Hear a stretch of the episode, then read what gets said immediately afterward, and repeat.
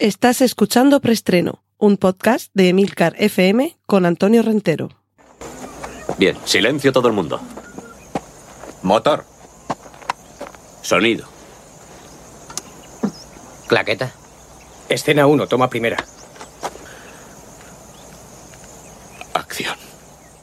Saludos, bienvenidos una semana más a Preestreno, el podcast de Emilcar FM con las últimas noticias de cine y series de televisión. Recordad que en las notas del podcast podréis encontrar los enlaces a contenidos audiovisuales que menciono a partir de ahora, tales como trailers, póster, carteles, fotos y demás hierbas y matujos. Cortinilla de estrella y... Y vamos con nuestra primera sección, la que está dedicada a películas con un tráiler escalofriante y con puro estilo años 70 de una película, atentos que el título es un poco rebuscadito, Skin Camarin, que cuando digo estilo setentero es porque la imagen está así como muy, como muy granulada, como, como si perteneciera a alguna grabación casera de la época de los años 70. Y de hecho, al final del tráiler hay un pequeño guiño con esto, relacionado con la fecha de estreno. Y no muestra mucho realmente, es, eh, y a pesar de ello consigue ser inquietante. Es ese tipo de trailers denominados teaser, que literalmente significaría como muestra, que realmente lo que pasa es que suelen mostrar poco, ¿vale? Y es simplemente una sucesión de imágenes que no parecen tener mucho sentido, en una casa entre tinieblas, con eh, sombras, con presencias, puramente inquietante y desde luego creo que a estas alturas os habréis imaginado que estamos ante una película de terror, de mucho terror. Con, otro teaser de los que tampoco muestran mucho, se anuncia la nueva película de Bong Joon-ho, el de Parásitos. En este caso, película protagonizada por Robert Pattinson, titulada Mikey 17. Y en este teaser, prácticamente, es que lo que vemos es eh, a, a, Robert Pattinson metido en un dispositivo, como si le fueran a hacer un, un tag o algo similar.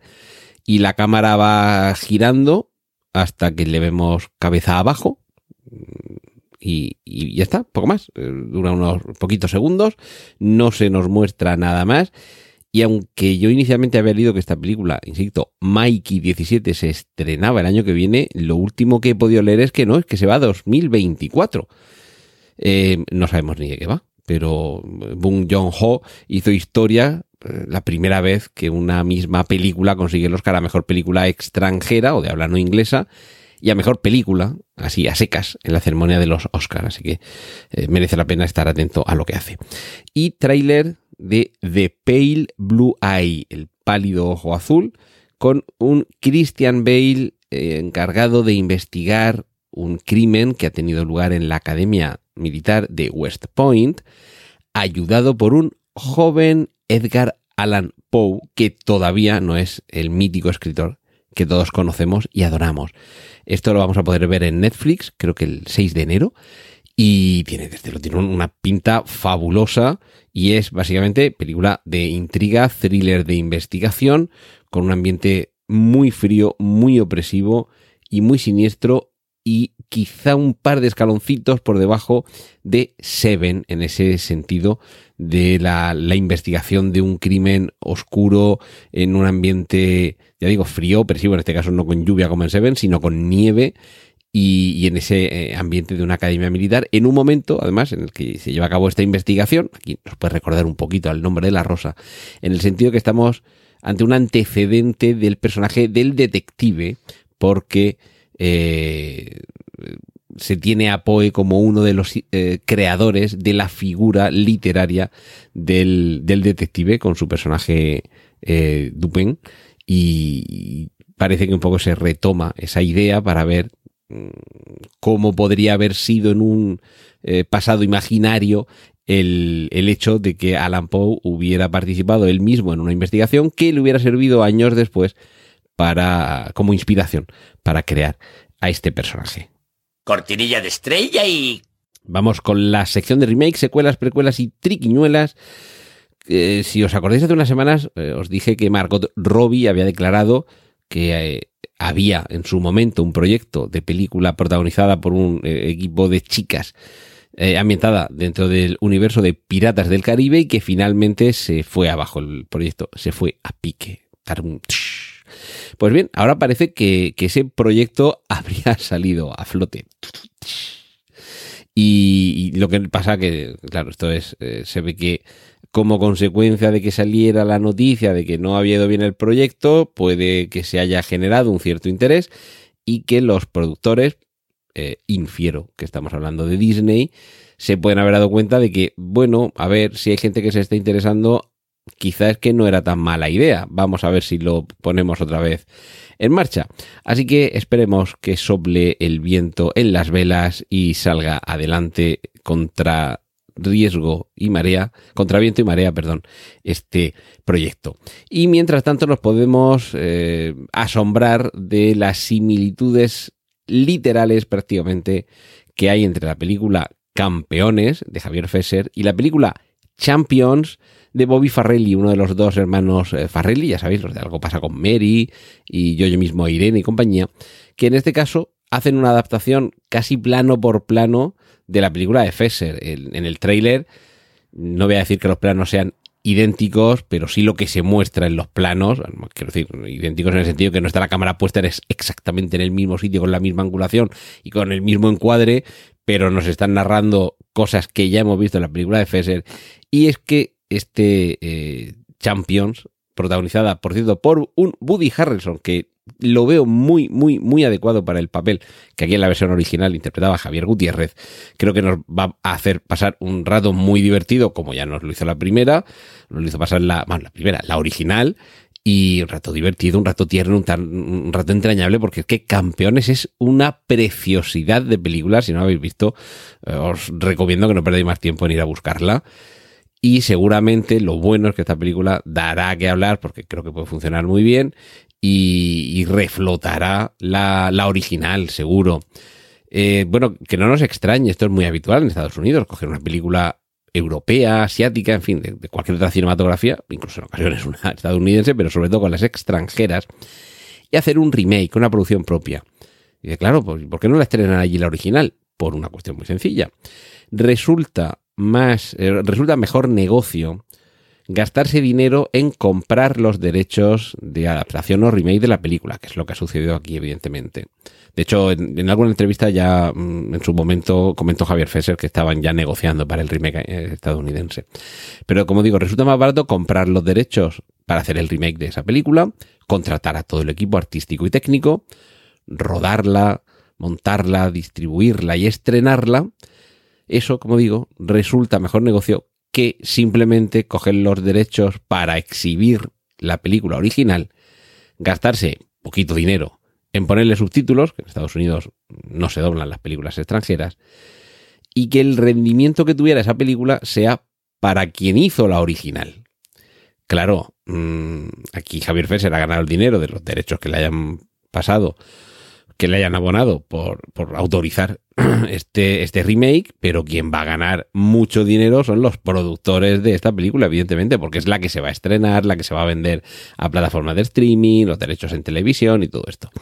Así que esa es la razón, no tiene tanto que ver con que no sepan leer subtítulos o no tengan buenos actores de doblaje en Estados Unidos, sino con que sencillamente es un negocio mucho más rentable hacer una nueva versión de la película para que todos cobren, para que haya una inversión más fuerte, evidentemente, pero al mismo tiempo también haya un, ROI, un retorno de la inversión mucho más elevado.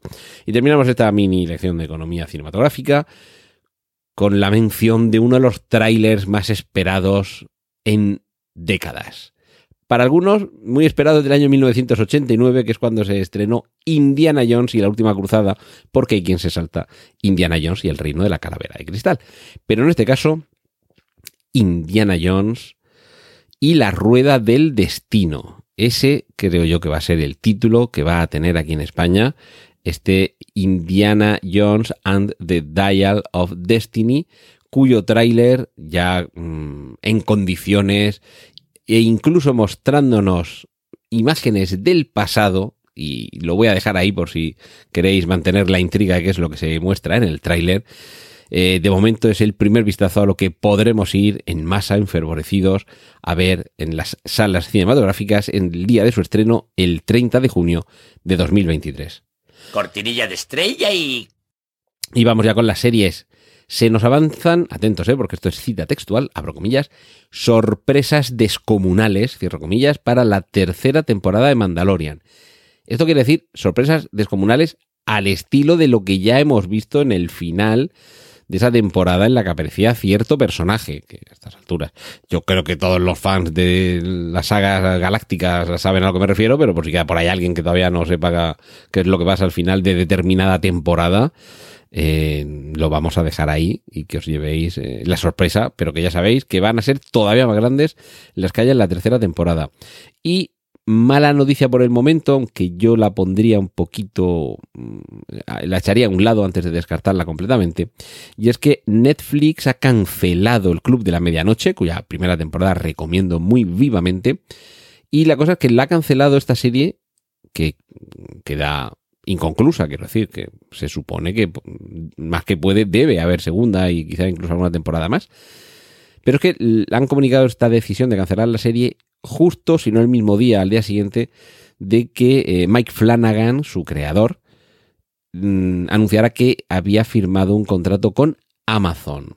Y yo me barrunto que esto lo que quiere decir es que estaría pendiente de firmarse eh, la continuación, la segunda temporada. Por lo que sea, no habrán llegado a un acuerdo Mike Flanagan y, Netflix. Sí que ha llegado al acuerdo con Amazon. Así que yo me barrunto que es muy posible que la segunda temporada podamos verla en Amazon. Pero ojo, esto no siempre es tan sencillo porque, claro, habría que conocer el contrato que firmaron eh, Netflix y Mike Flanagan, eh, si tenían derecho a una continuación, a una segunda temporada, en fin, esto habría que ver cómo, cómo se solventa. Tampoco será la primera vez que una eh, serie arranca en una plataforma y continúa en otra. Esto lo hemos visto en Arrested Development o en La Casa de Papel, que empezaban en una cadena o plataforma y después pasaban a continuar en otra. Pero en cualquier caso, y como siempre digo, cuando nos enteremos, os lo contaremos aquí en preestreno. Cortinilla de estrella y... Y entramos en la sección de cómics con un tráiler que nos permite eh, echar un primer vistazo a Gen V, que al mismo tiempo puede ser gen en el sentido de genética, que puede referirse a generación V y esta V a lo que se refiere es al al al suero, ¿cómo era? El, el, combinado, no me acuerdo, el, suero V, el combinado V, en fin, la sustancia V que se eh, inyectaban en The Boys, la serie de Prime Video, cuyo spin-off, Gen V, se va a estrenar en el año 2023 y cuyo argumento gira en torno a los jóvenes alumnos de la Universidad de Superhéroes que dirige Void International, International ya sabéis, la, eh, el compuesto, el compuesto V, la empresa que explota a estos superhéroes como si se tratara de una cadena televisiva explotando a sus eh, a los protagonistas de su reality show y a los actores de sus series y de sus películas, pues eh, esto resulta que además de tener el grupo de, de, superhéroes, tienen también la universidad donde los forman y ahí es donde nos vamos a ir con esta serie Gen V. No tenemos mucho que echarnos eh, a la boca, pero James Gunn, escrito G-U-N-N, Gunn, eh, nos ha mostrado el cartel con el emblema de Blue Beetle, el escarabajo azul, uno de los personajes superheroicos del universo DC, que yo creo que ya comenté aquí hace unas semanas, que le habían nombrado a él codirector de, de la parte de, eh, de, Warner barra DC que se dedica a desarrollar los, las películas y, las series de superhéroes. Sin alejarnos de James Gunn, podemos ver el tráiler de Guardianes de la Galaxia Volumen 3, dirigida por James Gunn, que va a ser su último trabajo dentro, de momento, dentro del universo cinematográfico Marvel, porque bastante trabajo va a tener encargándose de sacar adelante el universo cinematográfico de DC. Y en este caso, para los que no sois muy amigos de ver trailers y queréis acudir directamente a la película Vírgenes y Mártires, como Trífero, ya sabéis que aquí se barrunta que vamos a tener algún disgusto en la película. Así que si queréis llevaros el disgusto en el cine, no veis el tráiler. También os digo que en el tráiler no apuntan a quién va a ser el, el, que, el que se lleve a la peor parte, pero sí que se antoja que va a ser una película un poquito más oscura que la 2 y sobre todo que la 1, que era como bastante más eh, luminosa, divertida y dicharachera. Y algunas noticias están filtrando sobre la quinta parte de Vengadores, eh, la dinastía Kang, en torno a que veríamos luchar a un Kang contra distintas versiones de los superhéroes y que ambiciona ser un multiverso de la locura mucho mayor, mucho más multiversal y mucho más loco que lo que habíamos visto en Doctor Extraño y el multiverso de la locura. En cualquier caso, enseguida se estrena eh, Ant-Man y la avispa mm, Quantum Manía y ahí, que es cuando ya arranca la fase 5 del universo cinematográfico Marvel, empezaremos ya un poquito más en serio a ver hacia dónde va todo esto. Cortinilla de estrella y... Y vamos terminando con la sección de adaptaciones. Ya tenemos un tráiler un poquito más largo que muestra un poquito más de The Last of Us, ¿sabéis? La adaptación del videojuego homónimo. Y esto más que una noticia, es que ni siquiera es el rumor como antesada de la noticia, sino más bien una declaración o manifestación, ni siquiera de intenciones, sino de preferencias, de Guillermo del Toro, que ha confesado que le gustaría hacer una versión cinematográfica de la novela de eh, Howard Phillips Lovecraft en las montañas de la locura, pero con la técnica de stop motion. Recordemos que la última película de Guillermo del Toro es su versión de Pinocho, eh, realizada con esta técnica de stop motion, ya sabéis, las figuritas que se van moviendo poquito a poquito cada vez le haces una foto y cuando tienes 24 fotos del movimiento tienes un segundo de película, pues esa técnica es la que según Guillermo del Toro le haría completa justicia a esta novela, magnífica novela por otra parte, y que realmente a él se le quitaron un poquito las ganas de adaptarla después de Prometheus, porque Prometheus de Ridley Scott no es que la adapte, como tampoco la adapta La Cosa de Carpenter, pero es que nos están contando una historia tan similar que se ve que, además de la dificultad que encontraba para, para levantar la producción, pues dijo, pues ya para qué, si voy a volver a contar lo que ha hecho este hombre. Pero ahora dice, bueno, ahora, que lleva un tiempo diciéndolo, que sí que le gustaría hacerlo en este formato, en stop motion, y atentos, porque quienes sois un poquito más conocedores de los entresijos, de los efectos especiales ochenteros y noventeros, eh, vais a alucinar. Porque le gustaría hacerlo nada menos que con Phil Tippett, que es digno heredero de Willis O'Brien y de Ray Harryhausen en esto del, del, arte del stop motion. No me he saltado a Henry Selick a propósito, sino que Henry Selick parece que el mundo del terror y de la fantasía eh, va un poco por otros derroteros, pero bueno, vamos a hacer el póker con estos cuatro, pero en cualquier caso Phil Tippett sería el nombre para que eh, saliera adelante este proyecto. Cortinilla de estrella y... Ya hasta que hemos llegado esta semana. Eh, me despido hasta la semana que viene y ya sabéis que enseguida nos iremos de vacaciones aquí en preestreno, vacaciones por Navidad, pero os dejaré con el podcast Excelsior, donde las semanas de periodos navideños os hablo de cómics. Hasta, ah, perdón, hasta entonces, un saludo de Antonio Rentero y os espero la semana que viene aquí en Emilcar FM en preestreno. ¡Y corten! Gracias por escuchar preestreno. Puedes contactar con nosotros en emilcar.fm barra preestreno, donde encontrarás nuestros anteriores episodios. Genial, la positiva.